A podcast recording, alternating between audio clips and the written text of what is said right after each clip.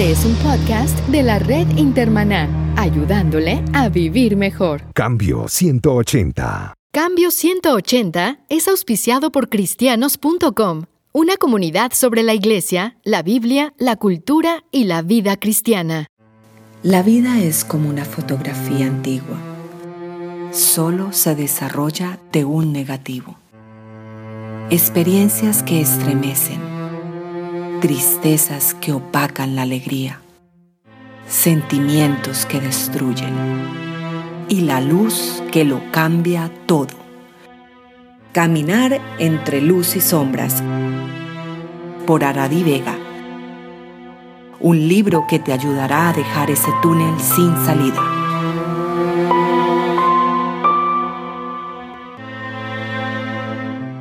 Cambio 180. Y hemos tenido registros de niños tan, tan pequeños como 6 años, 7 años, que han tenido el pensamiento o han tenido un acto suicida. Cambio 180. Por estadística y por estudio, nos tienen bien claro que la gran mayoría de las víctimas, su victimario, la persona que los, que los, que los abusó, fue una persona conocida por la víctima. Una persona que esta víctima tenía confianza.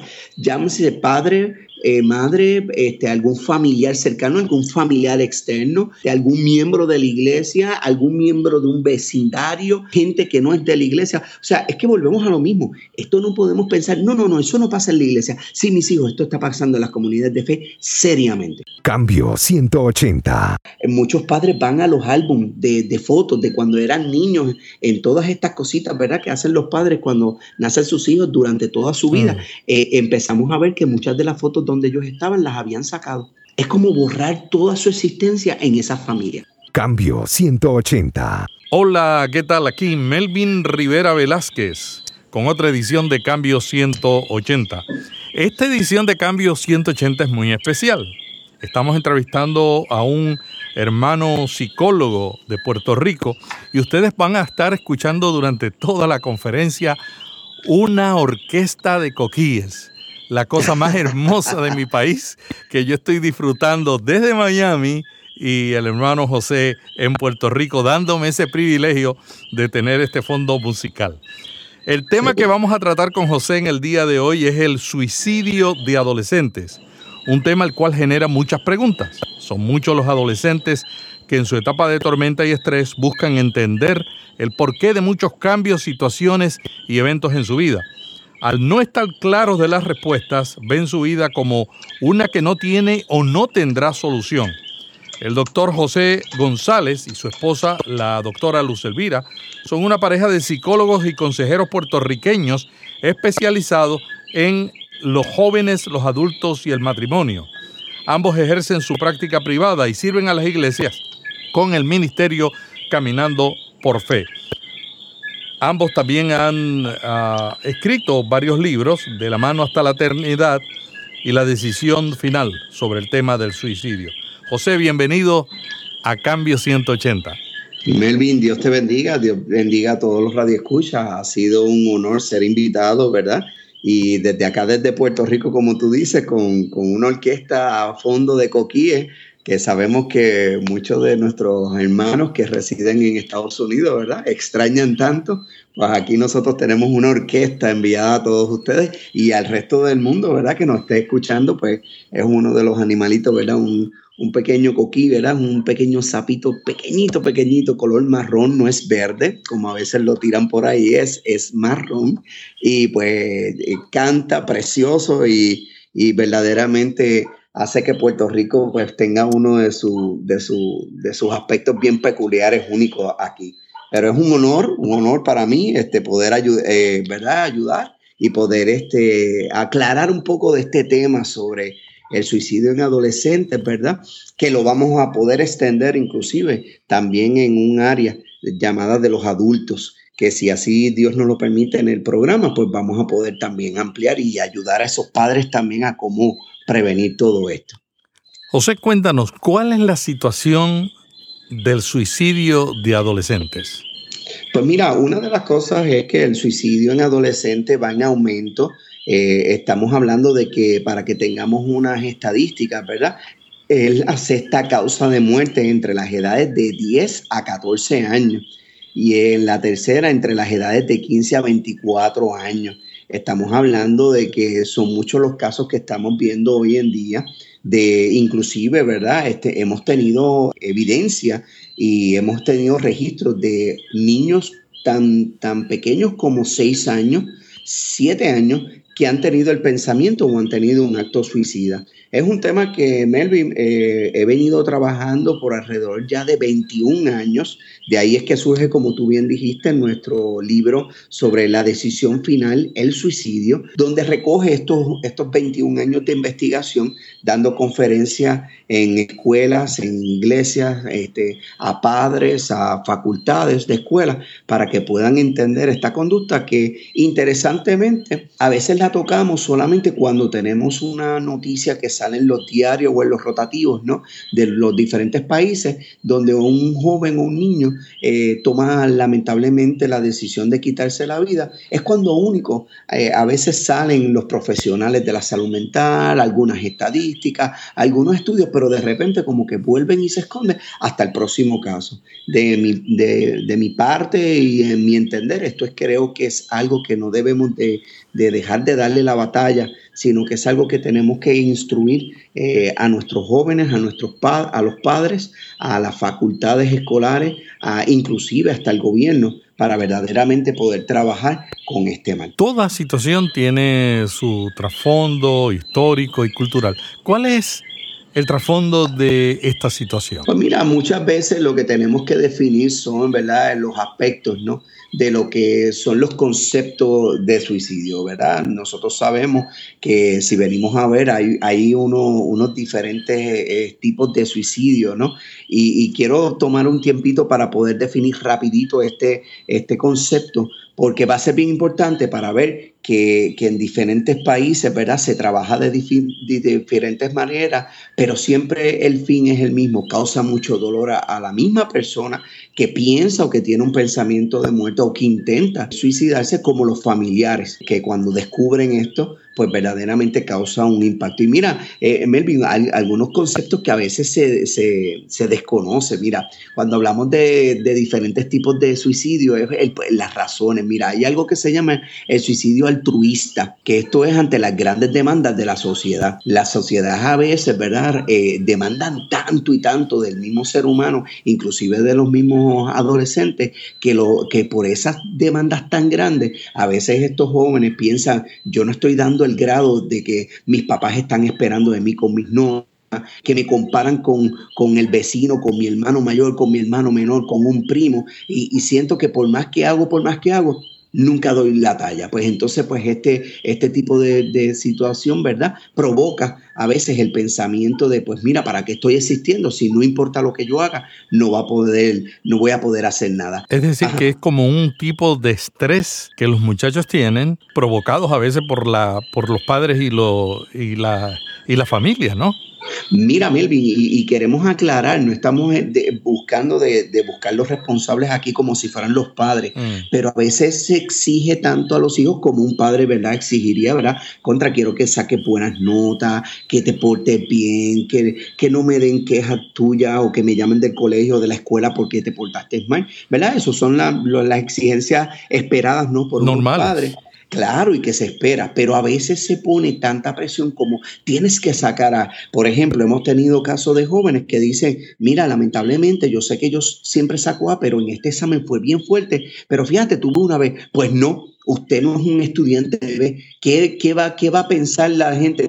Estás acostumbrando a la vez y después me sacas C, D y F y te cuelgas, que es un, término que usamos acá en Puerto Rico, como que vas a reprobar el grado y, y, ahí es donde empieza el estrés. Entonces, si esto genera un estrés, ay Dios mío, no puedo sacar malas notas porque mis papás van a pensar que, que, que no doy la talla, no doy el grado y sí, se convierte en un estrés, pero sumamente grande para estos jóvenes. O sea que no, el problema no es que los padres eh, traten de motivar, de incentivar, inclusive de disciplinar al joven para que, para que tenga aspiraciones. El problema es ir al exceso. Yo creo que tú bien lo dijiste, Melvin. No estamos en acuerdo que debemos motivar a nuestros jóvenes, pero llevarlos al límite ahí es donde posiblemente este joven no va a saber manejarlo. Y pues obviamente, mira, todos los padres que nos puedan estar escuchando, todos los adultos que nos están escuchando, ¿cómo podemos saber cuán fuerte puede ser esto? Recordemos solamente que ya nosotros fuimos adolescentes. Y nosotros pasamos por esa misma estrés. Posiblemente muchos digan, bueno, en mis tiempos eh, nos exigía mucho y mira, yo no me suicidé ni nada. Está bien y qué bueno, excelente. Pero los tiempos, los tiempos cuando cambian, asimismo la, las sociedades cambian y asimismo las generaciones van cambiando. Cada persona es diferente, ¿no? Y ese es el punto que quiero llevar. Lo más importante aquí es que cada persona es un mundo aparte. ¿Entiendes? Entonces, mira, mira qué interesante. Está el suicidio, el suicidio, lo que se llama el suicidio anómico. Esto es cuando hay cambios inesperados. Por ejemplo, tú ves jóvenes que están así, de repente hay que darle la, triste noticia de que el abuelo tan querido, la abuelita, el papá, la mamá, el primo, la prima, el hermano, la hermana o algún familiar cercano eh, falleció. Mira, inclusive el que el perrito, la perrita, el lorito, el, el, el, conejito, cualquier tipo de mascota, inclusive puede llevar a un muchacho en que se sienta tan y tanto, tanto vacío por ese cambio tan repentino de esa muerte inesperada que pueda pensar en esto. También están los, los, cambios de, en cuestiones de los jóvenes, ¿verdad? En la adolescencia, donde a veces pues tienen esta, este experimentar de que pues me gusta este nene, me gusta esta nena, teníamos una relación o de amiguitos, como le dicen los padres, eh, le llamamos también noviazgo, por X o Y razón termina o culmina la, la relación y la persona siente que va a morir porque ya se le acabó la vida pero de repente los padres a veces, ¿verdad? Eh, muchos de ellos dicen, pero mijo, mija, deje eso, que eso más adelante vive gente, ¿no? O como, mira, siga para adelante, que usted no le va a pasar nada con eso. Y pues obviamente tenemos que aprender de que en estos casos tenemos que escuchar a los adolescentes, porque en ese momento para ellos se les acabó el mundo. Esa, esa definición o de su orientación sexual eh, que ocurre casi siempre, me imagino que a los 12 años cuando están adolescentes. ¿Qué tan fuerte es y cómo, cómo los padres pueden manejarla? Mira, esos cambios, pues verdad, como todos sabemos, ya empezando los 10 años, comienza un cambio a nivel biológico y, no solamente biológico, sino psicológico y espiritual, ¿verdad? Que sabemos que existen estos cambios donde también a nivel fisiológico, pues se alteran, ¿no? El aspecto, el aspecto del cuerpo, el aspecto también emocional. Y mira, una de las cosas que debemos hacer, y verdad, es lo que yo siempre recomiendo, creo que debemos de hablarle a los, desde la niñez eh, eh, eh, sobre lo que son las relaciones interpersonales. Y yo creo que debemos de hacerlo desde los niños. A veces los padres esperan a la primera desilusión de los jóvenes con algún tipo de, relación donde hay unos sentimientos envueltos, ¿verdad? Y, y como que para empezar a hablar, y yo creo que debemos de prevenir debemos de preparar antes de que pasen eso para que ellos aprendan cómo manejarlo y aún así ayudarlos en el proceso. Yo creo que es muy importante que los padres se sienten con sus hijos, que, que saquemos el tiempo, que en vez de sentarnos a la mesa con los celulares, con el iPad, con la computadora, que nos sentemos a dialogar como hacíamos antes para que sepamos qué es lo que está pasando en la vida de nuestros hijos. Y la, y la gran mayoría de las cosas, Melvin, que a mí me, me, causa mucha impresión estos 21 años, es que muchos de los jóvenes que yo he entrevistado, ¿verdad? han dejado saber, mira, yo me he intentado suicidar en múltiples ocasiones y mi papá no lo sabe. Ni los padres lo saben. Ni lo saben, ni los padres lo saben. Y hay otros que dicen, yo los he intentado suicidarme estando mis padres en mi casa y ellos ni se han dado cuenta. Wow.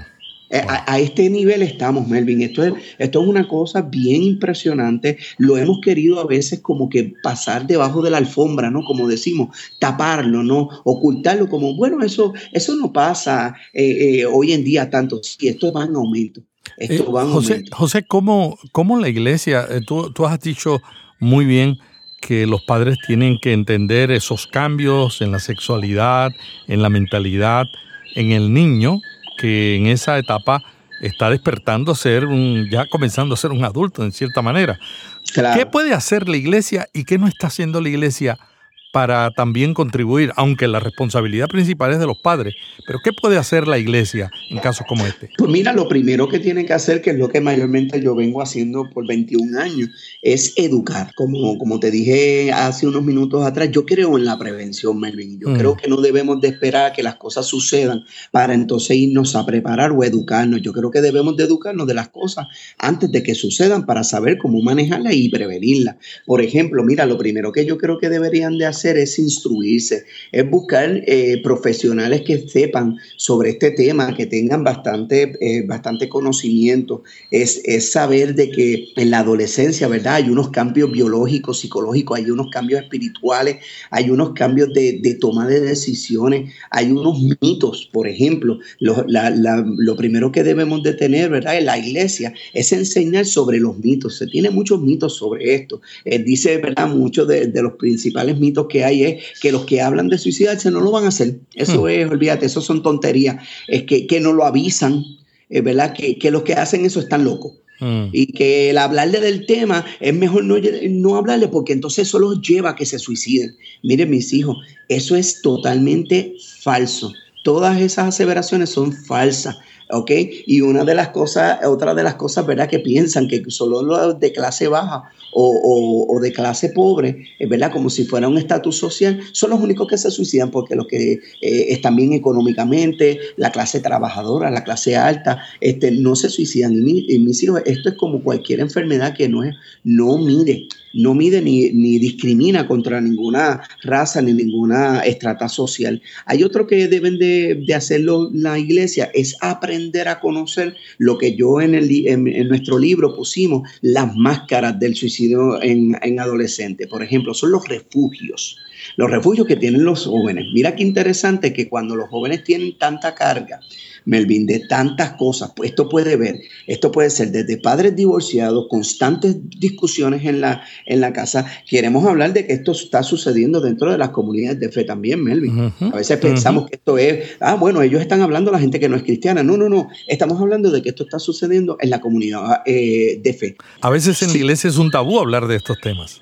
Sí, porque que, como vuelvo y digo, es, es lamentable de que queramos tapar una realidad minimizándola como, bueno, Cristo está en nosotros, a nosotros no nos afecta eso, o que esto no es un tema que tenemos que hablar. Hmm. Al contrario, el mismo Jesucristo nos dijo bien claro, oye, en el mundo van a tener aflicción, pero confiad yo he vencido al mundo. Nos dice que vamos a tener muchos problemas. ¿Cómo yo confío? ¿Cómo yo le digo a un adolescente o a un adulto, a un niño, confía en el Señor? El Señor venció. Pues de una forma, educándolo, educándolo, eh, llevándole las escrituras, enseñándole la realidad de esas escrituras y previniendo cuando vienen los momentos de aflicción.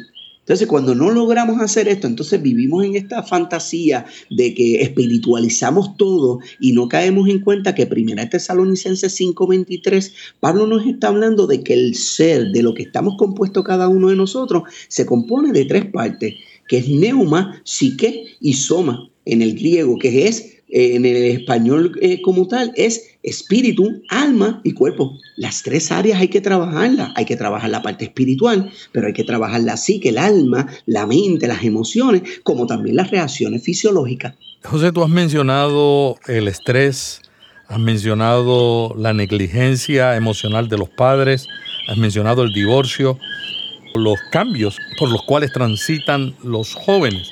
Eso hace. ¿Qué, qué, qué sobre el bullying? Oh, muchacho, eso es una de las cosas que está cogiendo auge y que le han puesto etiqueta este, de bullying en este momento y en estos tiempos. Pero Melvin, este, ¿verdad? Tú y yo pues somos de unas generaciones pasadas pasadas que yo creo que si nos vamos todos los que estamos después de los 40, estamos viendo, y yo creo que desde, inclusive voy a bajar hasta de, los que tienen 30 años, mis hijos, eso se daba también en nuestra época, en los años 80, en los años 70, en los años 60, se daba el bullying, lo que pasa es que no le llamábamos así, le decíamos que ese era el relajo, pero o, el, que están abusando de ese muchacho. Oye, mira, deja a ese muchacho quieto, no, lo molesten. Pues ahora ese no, lo, no lo molesten ni, lo, ni, ni se mofen ofender, es lo que hoy llaman bullying.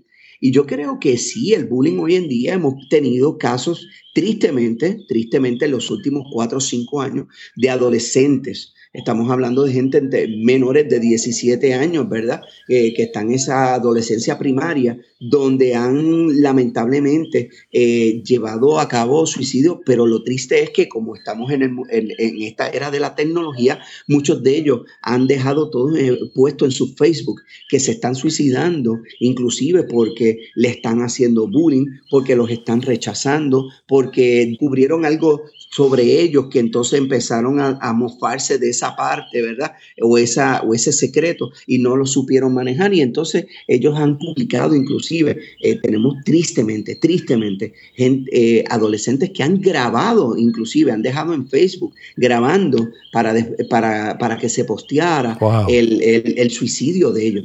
yo he tenido que, ¿verdad? Lamentablemente, tenerme que ver expuesto a todo este material, porque pues obviamente para escribir un libro como el que escribimos tenemos que estar claros de lo que está pasando y las realidades. Y pues mira, es triste, es triste lo que uno ve. José, nosotros los adultos por lo regular los que estamos en las redes sociales, no estamos en las redes sociales donde están los muchachos. O, ellos tratan de irse a otras redes sociales porque los padres están en las redes sociales. ¿Qué sobre las redes sociales? ¿Existe el bullying online y qué impacto tiene? Sí, sí, estamos más que claros, este Melvin. Yo creo que están más que claras las investigaciones, las estadísticas están más que claras. Yo creo que las investigaciones nos dicen que sí existe el bullying online. Estamos hablando de las redes sociales, estamos hablando, eh, yo he tenido que trabajar con casos acá en mi oficina privada, he tenido que trabajar con con adolescentes, ¿verdad? Eh, eh, triste, triste porque eh, incurren a una conducta donde está lo que se llama el sexting. Sexting es, pues, obviamente tomarse fotos con su celular como un selfie, pero entonces se toman de sus partes privadas, ¿no? Y obviamente las envían a alguien, pero otra persona lo intercepta de la escuela da un copy y entonces abre como una página, por ejemplo, un chat eh, de varias personas en, por ejemplo, lo que se llama eh, WhatsApp, y entonces empieza a compartir esas imágenes. Ahí se hace bullying, ahí se, se, empiezan a mofar, la persona queda expuesta, tanto el, joven o la joven, este, el, bula, obviamente esto trae una consecuencia a nivel académica, porque cuando llega a, la directiva, pues citan a los padres, la vergüenza, eh, más lo que le dicen los padres también, cargan tanto a este adolescente que que, lamentablemente esto lleva a que, a que también consideren el suicidio como una alternativa para acabar con el dolor. Y esto es bastante común porque las noticias cada vez traen más casos de niñas que se tomaron una foto desnuda, niñas de 14 años y de 15 años, y que alguien la tomó, la circuló y destruyan su vida. Porque eh, es horrible. Tú me dices de 14 o 15 años, pero tristemente cuando tenemos niñas de 9, 8, 9, 10 años haciendo esto, niños de estas mismas edades, estamos viendo que estamos perdiendo de perspectiva de que hay un enemigo llamando eh, el mundo de las tinieblas, que lo hemos querido como que, ¿verdad? Eh, eh, como que ignorarlo sin saber de que la misma palabra nos dice que, que Satanás y el mundo de las tinieblas son sutil, no mm. van de frente, son sutil, van por debajo, casi nadie les ve porque nadie, casi nadie está pendiente y cuando ya se meten, ya es tarde porque lamentablemente el impacto que ha ocasionado, ¿verdad? Este, es de grandes magnitudes y esta parte del bullying es una de las tantas cosas que mm. estamos viendo que está pasando. Wow. ¿Qué otras causas eh, tenemos, evidencias de, del suicidio de adolescentes? Pues mira, tenemos la parte de que como estaba hablando, ¿verdad? De los diferentes tipos de suicidio, está el, el, otro tipo de suicidio que está, ¿verdad? Es que cuando hay unos cambios repentinos, por ejemplo, y, es bueno que todos los padres que nos estén escuchando y que estén tomando alguna decisión por X o Y razón de mudarse, ¿no? O de eh, reubicarse en otro estado, en otro lugar, fuera de, de su área, es bien importante que nosotros dejemos saber de estas intenciones a los adolescentes y a los niños previamente, porque tenemos también adolescentes o niños que le dicen, mira, eh, papá consiguió un mejor trabajo, mamá consiguió un trabajo mejor, nosotros conseguimos unos trabajos mejores, nos vamos en un mes para que vayas empaquetando todas tus cosas en cajita, porque salimos en dos semanas, nos vamos, así que despídete de tus amigos y, y ya, porque vas a ser nuevos amigos. Esto crea un impacto porque estamos hablando de que los amigos de estos jóvenes están aquí y eso es una pérdida. Y esa pérdida puede causar, ¿verdad?, que los, que los niños no se puedan o los adolescentes no se puedan este, eh, acomodar ¿no? al nuevo lugar y, y existe lo que se llama un problema de ajuste. Y el problema de ajuste, pues, ¿verdad? Psiquiátricamente eh, viene acompañado, eh, puede venir acompañado de ansiedad, de depresión o lo que llamamos eh, un, desorden de ajuste de, mixto, que es con ansiedad y depresión. Y obviamente volvemos de nuevo, el intento suicida. Y está el último, que es por el rechazo, que es lo que se llama el suicidio egoísta. Es porque lo rechazaron los amigos, la sociedad, los familiares, etcétera, etcétera como recibe tanto rechazo y tanto rechazo que aquí también entra el bullying porque hay, hay jóvenes que lamentablemente pues no son los más populares en la escuela, eh, eh, no, no, vienen con las mejores ropas, no son de una clase social XY, pues entonces se, se, se aíslan, ¿no? Porque la gente no quiere compartir con ellos, no quieren, eh, los encuentran aburridos y encuentran de que no quieren estar con ellos, los aíslan y entonces ellos toman esta decisión también. Sabe, José, eh, sobre este tema de la presión de una mudanza en los adolescentes, yo pasé por esa situación. Mi hija no, no llegó al suicidio ni a nada similar, pero cuando nos mudamos, cuando nos mudamos de Puerto Rico a, Miami, yo tenía tres niños y la, la mayor estaba ya en secundaria, en cuarto año, iba para cuarto año de secundaria, y cuando llegamos acá, los demás se ajustaron muy bien al cambio de haber dejado a sus amigos, y haber dejado también a, la familia, ¿no? Y también estar en un nuevo idioma. Pero la mayor fue la que tuvo mayor dificultad para, para, ese, para esa adaptación y estuvo un año, oye esto, un año en la escuela que no habló. Un año que oh, nunca habló casi no hablaba con los amiguitos hasta que se fue soltando, eventualmente superó su situación, ella tenía temor del idioma, eh, esa era su mayor presión, y ahora, ahora es la que mejor inglés habla en la familia. Ahora me corrige a mí, imagínate. pero pero es una situación donde los, los, extranjeros que se mudan a otro país con otro idioma no solamente tienen la presión de un nuevo contexto cultural, la presión de que dejaron sus amigos, sino la presión de un nuevo idioma. Claro, yo creo que, mira, y qué bueno que, que tu hija pues pudo manejarlo, ¿verdad? Eh, eh, volvemos a decir, ¿verdad? Como tú bien eh, dijiste hace un rato atrás, que, que, cada, cada persona es un mundo. cuando, cuando tenemos estos, estos tipos de cambios, estos tipos de pérdidas, mira, mira algunos refugios que utilizan los jóvenes, porque esto es bien importante que estemos pendientes a ellos, porque esto nos puede ayudar también a saber si un hijo está, este, ¿verdad? Empezando a dar síntomas de que se está, como digo yo en los talleres, ¿verdad? desconectándose desconectándose de la familia, desconectándose de una realidad, eh, entrando en una cueva donde, donde se siente que quiere estar a sola y, mira qué cosas eh, buscan. Cuando a veces los jóvenes tienen tantas presiones por, como habíamos dicho previamente, eh, divorcios, separaciones, discusiones, padres, ¿verdad? Y quiero aprovechar el momento para, para hablarles de aquellos padres que constantemente, de lunes a domingo, están, están en diferentes ministerios de la iglesia, pero que entonces están todo el tiempo en la iglesia, pero no están con sus hijos. Mm. No, eh, los hijos dicen, pues mira, ¿qué, ¿qué, tal si el sábado nos vamos eh, eh, a la playa, nos vamos al parque, vamos a, vamos a ver un museo? No, no, no, porque hay que estar en la casa del Señor 24/7 y hay que gastarse para el Señor.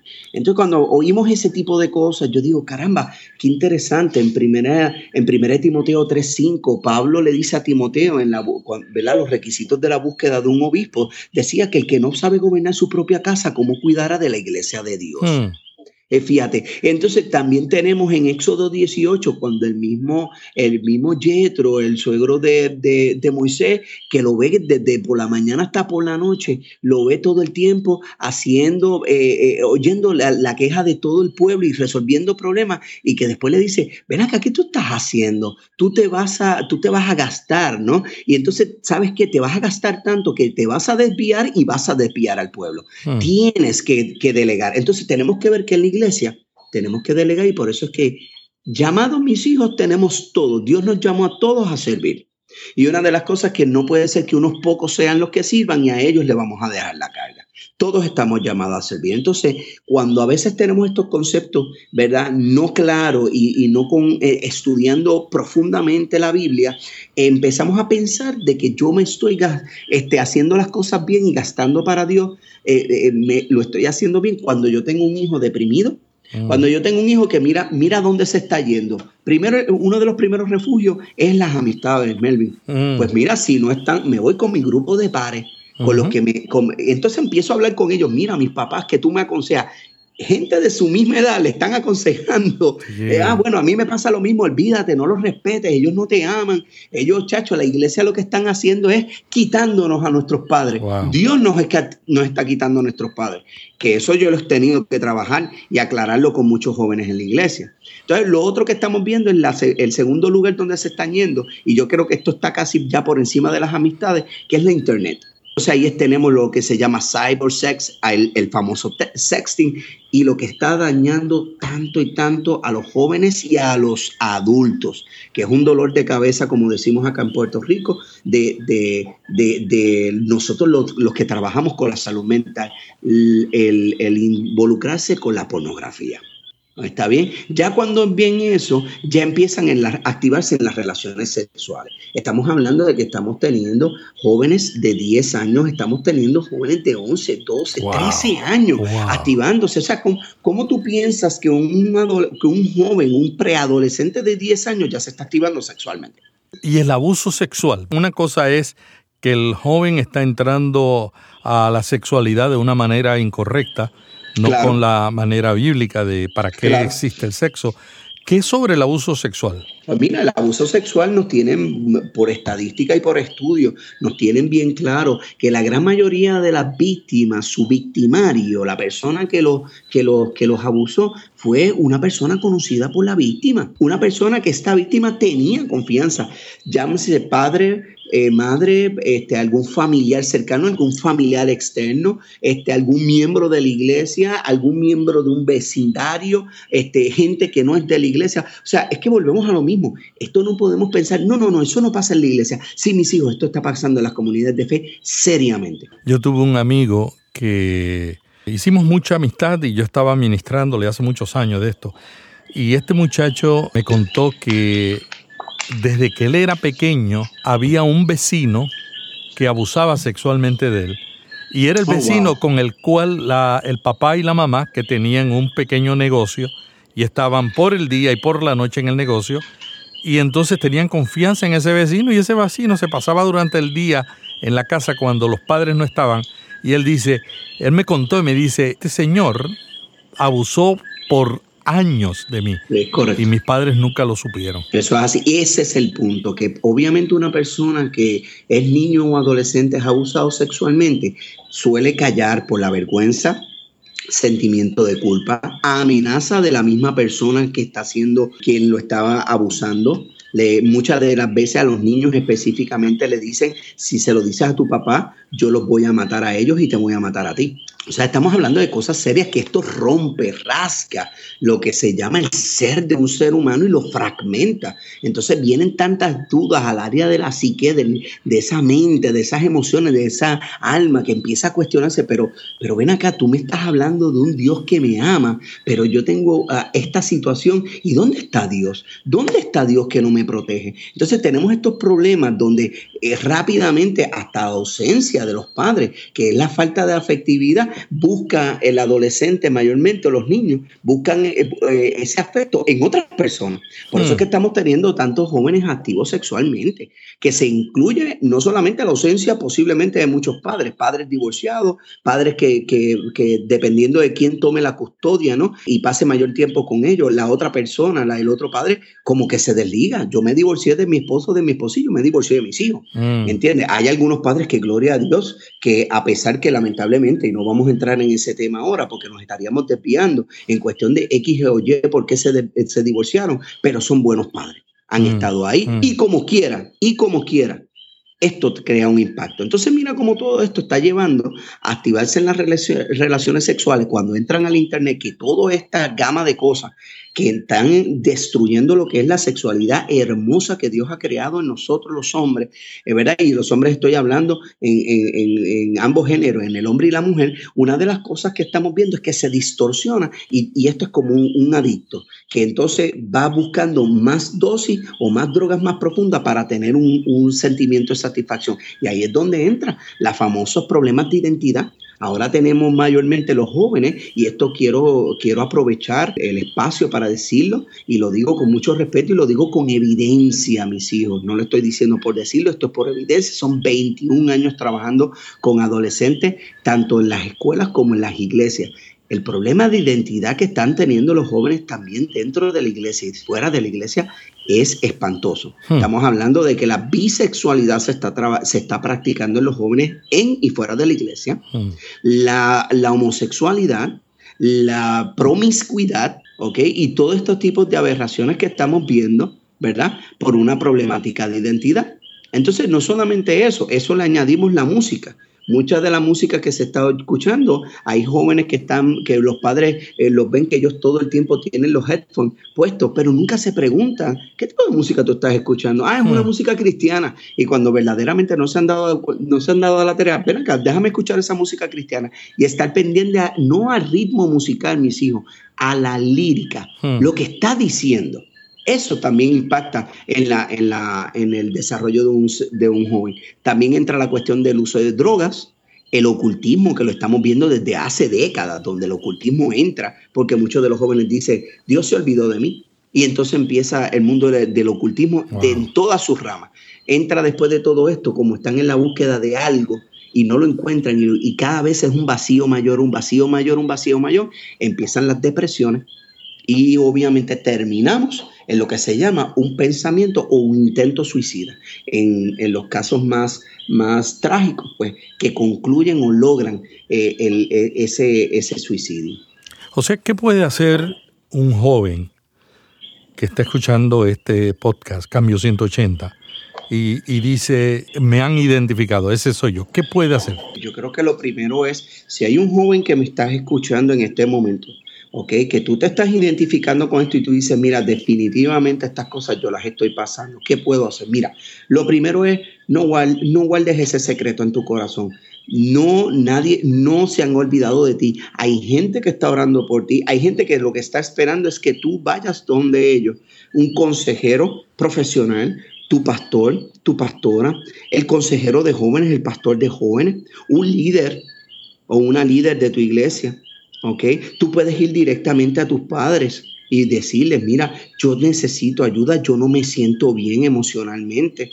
Lo importante es, ¿sabes qué, Melvin? Mm. Hablar. A estos jóvenes hay que decirle, mira, habla. Cuando uno habla, uno empieza a descompresionar, uno empieza a sacar todo eso. Y es como cuando uno termina de llorar. No sé si te has dado cuenta, mm. Melvin, cuando te ha pasado que cuando uno termina de llorar, uno se siente tan bien porque ha sacado toda esa, ese dolor, esa preocupación, esa ansiedad, ese coraje, esa ira, esa, esa, e, ese resentimiento, esos, esos traumas del pasado. Y cuando tú los logras hablar con una persona que lo más importante te lleve en el camino del Señor, te lleve por las escrituras, de la palabra de Dios para que veas cómo Dios sí no, no, se ha olvidado de ti. Él está ahí y lo que quiere es restaurarte. Tú vas a empezar a ver verdaderamente cómo tú empiezas a sanar, tú empiezas a ver lo que decimos, ¿verdad? Eh, el, lo que se llama ah, la luz al final del túnel.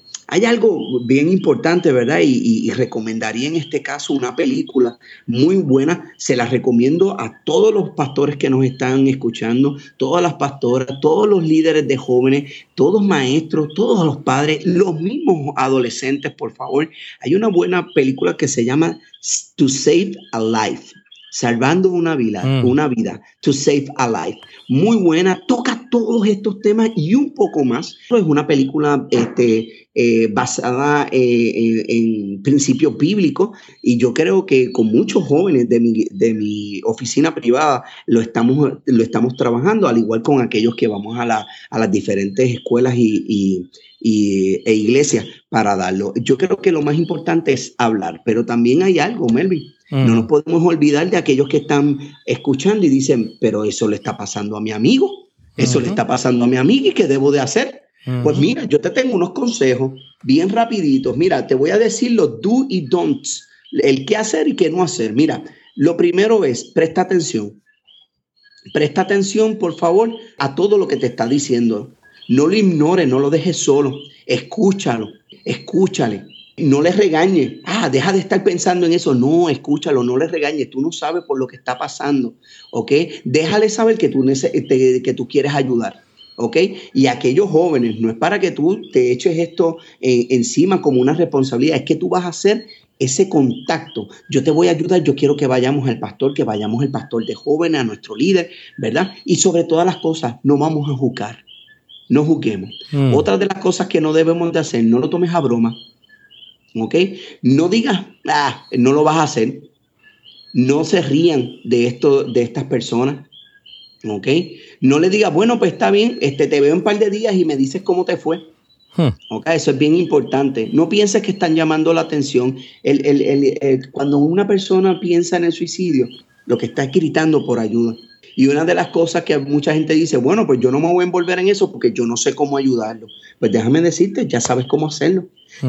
Lo más importante es escuchar, no lo dejes solo y crea un, contacto con, un profesional o con, con una persona adulta inmediata. Y lo más importante a todos esos jóvenes, no guardes el secreto. Si esta persona te dice, yo me voy a suicidar, yo, tú eres mi mejor amigo, mejor amiga, no lo digas, no se lo digas a nadie, nunca guardes el secreto.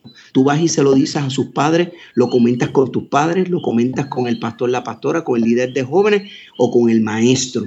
¿Ok? O con el trabajador social. porque Lo más probable es ese, ese joven, ese amigo o esa amiga se va a molestar en ese momento contigo, pero más adelante te va a decir, gracias por ayudarme. ¿Y qué sobre los padres? Digamos que el padre se entera. ¿Qué puede hacer un padre ya cuando está alerta de que el hijo tiene pensamientos suicidas? Pues mira, lo primero y eh, lo que primero que tenemos que decir es que todo lo que acabamos de decir aplica a los padres. Mm. Mira qué cosa, Melvin. Todo esto aplica a los padres. A veces los padres, eh, ¿verdad? Cuando no saben esto y cuando quieren minimizar, porque ningún padre, Melvin, está preparado para esto. Esto no se prepara, eh, no, hay un, no hay un libro, no hay nada. Esto los padres cuando le tocan, le toca esto a la puerta, te dicen, mira, yo nunca pensé que esto me iba a tocar a la puerta de mi hogar. Pero lo más importante es todo esto, no regañas a la persona, a tu hijo, escúchalo, por favor. Cuando te dice, mira, me siento mal, eh, me siento con, eh, no, necesito, no, no, tengo ganas de estudiar, no tengo ganas de vivir, no quiero levantarme, está todo el tiempo en la cama. Eh, tú ves que de repente tú lo ves regalando sus cosas, las pertenencias de valor. Tú dices, adiós, mijo, ¿para, ¿para dónde tú vas? Ah, es que le voy a regalar a mi mejor amigo eh, estas cosas, pero esas son tus cosas preferidas, sí, se las voy a regalar. Miren, estos son unos de, los indicadores de que la persona ya está regalando sus cosas. Eh, eh, mira, está despidiéndose está despidiéndose. Melvin, hemos encontrado, mira qué interesante, hemos encontrado, después que logramos identificar a estos jóvenes, ¿verdad? Muchos padres van a los álbumes de, fotos de cuando eran niños, en todas estas cositas, ¿verdad? Que hacen los padres cuando nacen sus hijos durante toda su vida. Mm. Eh, empezamos a ver que muchas de las fotos donde ellos estaban las habían sacado. Wow. Es como borrar toda su existencia en esa familia. Mm.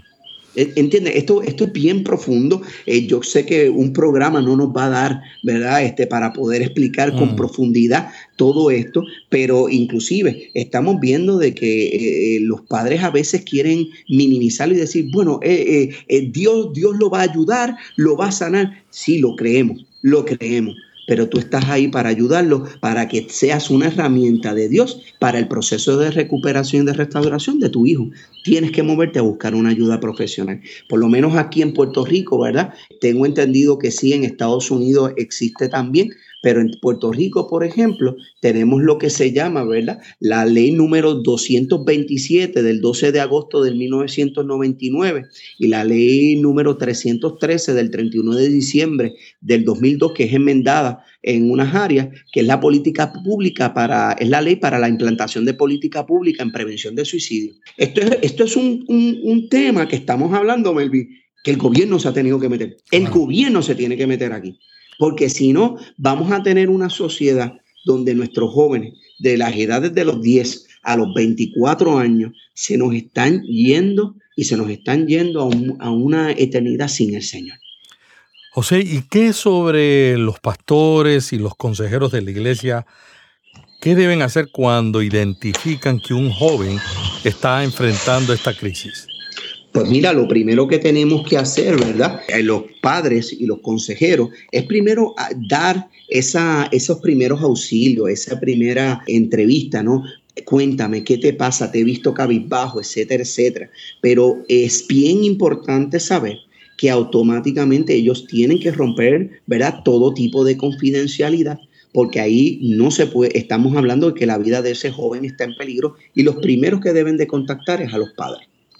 Qué bueno, qué buenos estos consejos, qué buenos son estos consejos, José. Este es uno de los temas más importantes, interesantes que hemos discutido en este programa. Te damos las gracias por haber aceptado la invitación y me gustaría saber, al despedirnos de esta entrevista, ¿Cómo la gente puede encontrar tus libros? Particularmente el libro La decisión final toca el tema del suicidio de adolescentes. Pues mira, Melvin, el, el libro puede ser este, adquirido a través de la página web del ministerio caminandoporfe.net, caminandoporfe.net. Entran a, la página y en donde dice tienda, eh, aquí, eh, ¿verdad? Van dirigidos hasta allá y allí está eh, todo para adquirir el libro. Prontamente estamos haciendo los arreglos para que el libro también esté disponible a través de Amazon, adicional a nuestros libros de, matrimonio. Ya prontamente para el mes de diciembre ya estaremos haciendo el lanzamiento de nuestro más reciente, nuestro próximo libro, que va a ser dirigido a, a matrimonios, el cual se llama No todo está perdido. Y mira, este Melvin, este, me gustaría también que pudiéramos hablar más adelante en algún otro programa que hablamos de los jóvenes en cuestiones de los de, este tema del suicidio, pero me gustaría que pudiéramos hablar también del el problema que estamos teniendo en los últimos años sobre este mismo problema, pero en el cuerpo pastoral. Lo tengo anotado, ya nos ponemos de acuerdo para la próxima entrevista. ¿Hay alguna manera, José, que cualquier persona que está hoy escuchando, pastores particularmente, iglesias, nos digan, bueno, ¿cómo puedo contactar al doctor José González? ¿Cómo te pueden contactar? Pues mira, nos pueden contactar también a través de caminandoporfe.net. Allí está donde dice contáctanos, allí está nuestro email, con mucho gusto, ¿verdad? Podremos, podremos entonces atenderlos para cualquier invitación. También pueden, eh, pueden allí escribir. También pueden escribirnos a través de Facebook. Nos pueden encontrar en Facebook eh, Luz Alvira con V, Luz Alvira y José González, psicólogos. Luz Alvira, José González, psicólogos. Y también nos pueden encontrar a través de Instagram, José y Luz 1999. José y Luz 1999. ¿Y ese año? Ese año fue en el año que nos casamos nosotros. Ah. Así que, contraímos matrimonio. Estamos eh, celebrando ya 16 años. El pasado 13 de noviembre de este año cumplimos 16 años de matrimonio y como decimos nosotros, y contando. José, muchas gracias por tu disponibilidad. Muchas gracias por todos estos consejos tan interesantes para un tema que es importantísimo para la iglesia de Dios hoy en todo el mundo. Y vamos a volver a, invitar a José para que esté con nosotros hablando sobre otros temas, especialmente el tema del suicidio de pastores, un tema que también seguimos explorando en este programa Cambio 180. Hasta la próxima semana. Los esperamos aquí en Cambio 180. Hasta aquí Cambio 180. Cada semana, Melvin Rivera Velázquez dialoga con destacados invitados sobre temas de interés para pastores y líderes. Cambio 180 le ayuda a mantenerse relevante en un mundo cambiante. Si este podcast le gustó, vaya a iTunes y suscríbase para recibirlo automáticamente lo publiquemos. También déjenos ahí una valorización y comentario. Para más artículos sobre estos temas, visite cambio180.com. Cambio 180. ¿Cómo mantenerse relevante en un mundo diferente?